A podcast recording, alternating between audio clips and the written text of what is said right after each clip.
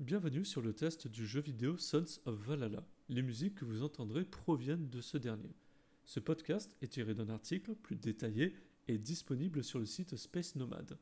Préparez votre boisson préférée et installez-vous confortablement. Sons of Valhalla nous plonge dans un univers médiéval ancré dans les légendes nordiques. Actuellement prévu fin 2023, une démo publique du jeu est disponible en ce début de février 2023 sur Steam. Le test de cet article se base sur le contenu de la démo du jeu, qui va alors sans doute continuer à évoluer d'ici sa sortie. Ce jeu est le fruit d'un jeune studio de jeux vidéo allemand dont la modeste équipe est composée de 5 membres. Nous avons un développeur, un directeur artistique, un pixel artiste, un compositeur de musique et pour finir une scénariste. Le projet a été initié à travers un Kickstarter qui a duré tout le mois de mars 2022 et a permis de récolter un peu plus de 31 000 euros. Une bonne nouvelle car ce montant dépassa de 50% la somme qui fut initialement prévue pour démarrer le projet. Cet engouement peut trouver plusieurs explications, comme par exemple le gameplay proposé qui mélange plusieurs genres intéressants et la direction artistique, la DA, qui nous offre de beaux décors et animations, le tout en pixel art. La première partie démarre. Une courte introduction m'apprend que j'incarne le viking Thorald et je pourchasse les Anglais qui ont kidnappé ma femme et tué mon père lors d'une attaque à Lundarbrek, mon village. En quête de vengeance, j'embarque alors sur un bateau avec un équipage. Une tempête se lève par la suite en pleine mer, le bateau se fait fracasser par les vagues et chavire complètement. Au moment où je réouvre les yeux, je me retrouve face à face au dieu Odin, dans le Valhalla. J'apprends que je suis tout simplement mort. Les échanges avec Odin sont empreints de mystère. Il est possible que ma quête actuelle s'inscrive dans une plus grande épopée où le monde des humains et même celui des dieux seraient en jeu.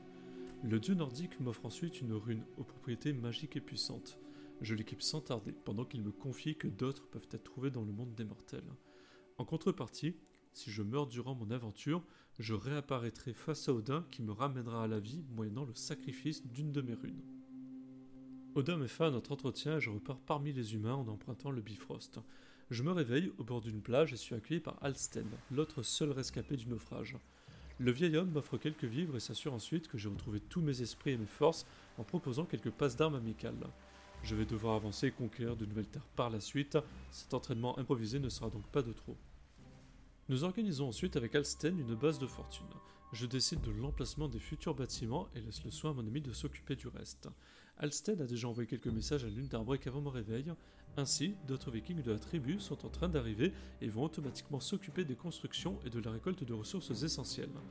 Une fois notre caserne construite, Alsten me présente quelques guerriers archers volontaires. À la tête de cette armée fraîchement constituée, nous décidons de partir explorer les environs. Nous arrivons rapidement aux abords d'une ferme protégée par les Anglais. Je lance sans plus attendre l'ordre d'attaquer, mes guerriers chargent alors contre les fortifications en bois et tentent d'ouvrir une brèche. En représailles, des flèches sont tirées depuis la tour d'observation ennemie. Je fonce alors en direction de mes guerriers pour les protéger avec mon bouclier, tandis que nos archers, en retrait, mitraillent la tour. Quelques instants nous suffisent pour rentrer dans la ferme et la vider des Anglais. Nous fortifions les lieux et en profitons pour piller un coffre généreux. Je repars de notre base principale sous une pluie battante, en postant au cas où des archers dans la tour orientée vers l'est. Notre prochaine cible est un village qui suit la ferme isolée, mais il sera difficile de le prendre avec notre armée actuelle. Je décide de faire bâtir un atelier de siège et j'ordonne la construction d'un bélier qui nous permettra de faire tomber la porte principale du village.